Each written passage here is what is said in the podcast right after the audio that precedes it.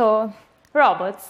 Robots can be programmed to do the same task millions of times with minimal error, something very difficult for us, right? And it can be very impressive to watch them at work. Look at them. I mean, I could watch them for hours. No? Well, what is less impressive is that if you take this robot out of the factories where the environments are not perfectly known and measured like here, to do even a simple task which doesn't require much precision, and this is what can happen. I mean, opening a door, you don't require much precision. Or a small error in the measurements, you miss the valve, and that's it. With no way of recovery most of the time. So, why is that? Well, for many years, robots have been designed to emphasize speed and precision, and this translates in a very specific architecture. If you take a robot arm, is a very well defined set of rigid links and motors, what we call actuators, that move the links about the joints. In this type of structure, you have to perfectly measure your environment, so what is around, and you have to perfectly program every movement at the robot joints because a small error can generate a very large force, so you can damage something or you can get your robot damaged if something is harder. So let's stop about a, a moment and don't think about the brains of these robots or how carefully we program them, but rather look at their bodies. There's obviously something wrong with it. Because what makes a robot precise and strong also makes them ridiculously dangerous and ineffective in the real world because their body cannot deform or better adjust to the interaction with the real world. So think about the opposite approach being softer than anything else around you. Well, maybe you think that you're not really able to do anything if you're soft, probably. Well, nature teaches us the opposite. For example, at the bottom of the ocean, under thousands of pounds of hydrostatic pressure, a completely soft animal can move and interact with a much stiffer object than him. He walks while carrying around his coconut shell, thanks to the flexibility of its tentacles, which serve as both his feet and hands. And apparently, an octopus can also open a jar. That, It's pretty impressive, right? I mean, but clearly, this is not enabled just by the brain of this animal, but also by his body. And it's a clear example, maybe the clearest example of embodied intelligence, which is a kind of intelligence that all living organisms have. We all have that. Our body, its shape, material, and structure plays a fundamental role during a physical task because we can um, conform to our environment um, so we can succeed in a large variety of situations without much planning or calculations ahead. So why don't we put some of this embodied intelligence into our robotic machines to release them from relying on excessive work on computation and sensing? Well, to do that, we can follow the strategy of nature, because with evolution, she's done a pretty good job in designing machines for environment interactions. And it's easy to notice that nature uses soft material frequently and stiff material sparingly. And this is what is done in this new field of robotics, which is called soft robotics, which the main objective is not to make super precise machines, because we already have them, but to make robots able to face unexpected situations in the real world, so able to go out there. And what makes a robot soft is, first of all, its compliant body, which is made of materials or structures that can undergo very large deformations. So, no more rigid links. And secondly, to move them, we use what we call distributed actuation. So we have to control continuously the shape of this very deformable body, which has the effect of having a lot of links and joints, but we don't have any stiff structure at all. So you can imagine that building a soft robot is a very different process than stiff robotics, where you have links, gears, screws that you must combine in a very defined way.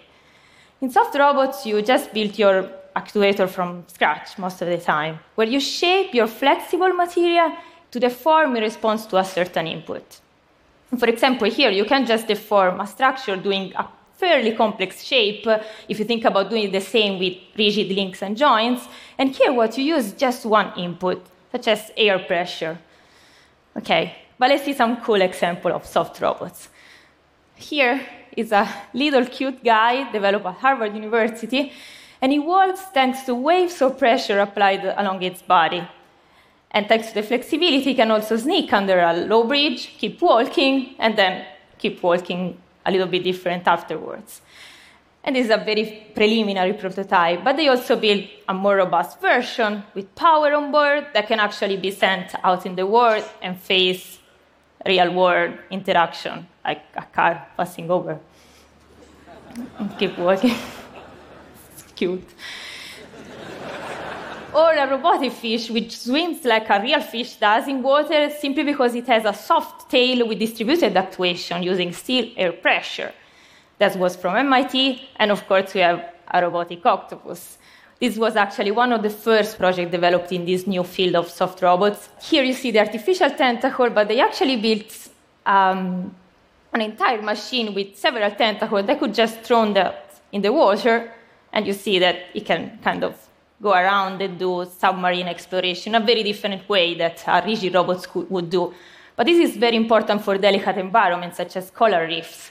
Let's go back to the ground. Here you see the view from the, a growing robot developed by my colleagues in Stanford. You see the camera fixed on top. And this robot is particular because using air pressure, it grows from the tip while the rest of the body stays in firm contact with the environment. And this is inspired by plants, not animals, which grows by adding material same, in a similar manner, so it can face a pretty large variety of situations.